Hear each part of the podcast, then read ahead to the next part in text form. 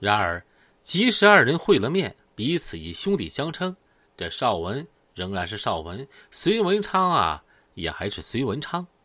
从根本上说，两个人都没有改变什么。不幸的是，隋文昌在机场度假村开设赌场并不顺利。秋天，不仅机场度假村，包括在银杏茶坊等几处场所开设赌点，先后都受到警方的查处。到了元旦前后，隋文昌不得不把赌局重新开到远离城区的长宁县毛坝。过了春节，才搬回了沁园茶楼。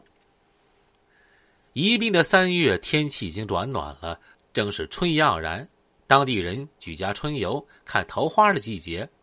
只是到了夜间啊，还有些寒意。太平昌市，这是普通人的感觉。黑道上的事儿，表面上看去啊浑浑噩噩的，其实没有一天安宁。在常人眼里，在常人眼里，世界一副样子；当了黑老大呢，眼里的世界就是另外一副样子。老大整天在想什么？甭说外人，就是做小弟的，天天鞍前马后转，也未必能够看得明白。连日来，沁园茶楼安然无恙。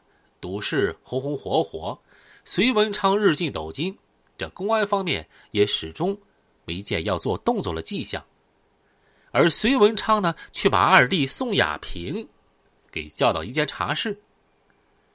宋亚平来的时候，隋文昌正在用手机接电话呢。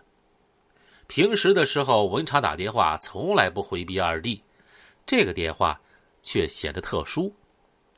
当宋亚平推门的时候，隋文昌停住了，摆了摆手，说：“呀，你先在外面等一等。”这宋亚平只好又退了出来。隋文昌说了一阵，挂了电话，这才招呼二弟进去。那个昌哥啊，这找我什么事儿啊？隋文昌整天是酒不离口的，他酒量奇大，席面上白酒、洋酒、啤酒从不知醉，平时也要用酒威着。但今天，他身边没摆酒杯。隋文昌伸手让宋亚平坐下，就问：“这些日子有什么感觉吗？”这话问的突然，宋亚平想了想，说：“也没见什么不妥呀。”啊，这个王二赖皮想要闹事儿啊，总是跟我有些过不去。宋亚平听了，立马说：“呃，是啊，我听杨猛讲。”他手下的黑娃放过狂话，不把咱们摆在眼里。孙文昌哼了一声，哼，他还记着去年少鹅湖的事儿。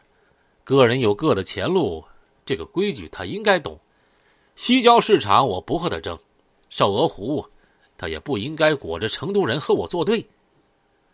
少鹅湖那场械斗发生在半年前，这宋亚平啊并没参加，那个时候他还没爬上。现在这个位置，不过这事情的原委，他是知晓的。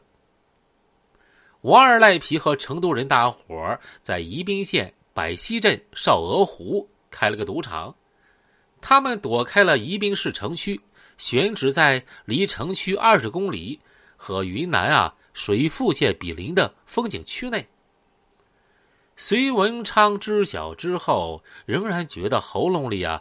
卡着鸡骨头，横竖难受。这仇家，就是仇家。宜宾做赌场的也并非呀，隋文昌一人。象鼻镇呼氏兄弟开的黄觉山赌场、华彬赌场规模都不算小。隋文昌虽然和呼妻也有过冲突，但是是另外一回事儿。大家井水呀不犯河水。王新元开赌场，他心里却记下了一笔。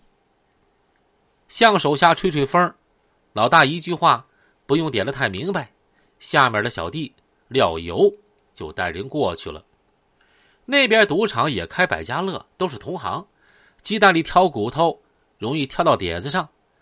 这个廖游押注超过了限额，与坐庄的内江人啊就争吵起来，赌场出面干涉，两下就当即动了手。消息传过来，隋文昌一声号令。手下小弟调动两辆大轿车，去了一百多人，把少鹅湖赌场团团围住了，双方对峙，片刀火枪齐刷刷的亮成一片。这个王新元觉得形势不对，这打起来啊要吃大亏，传出话要和隋文昌谈判。于是隋文昌在百溪一家小茶馆就接见了王新元。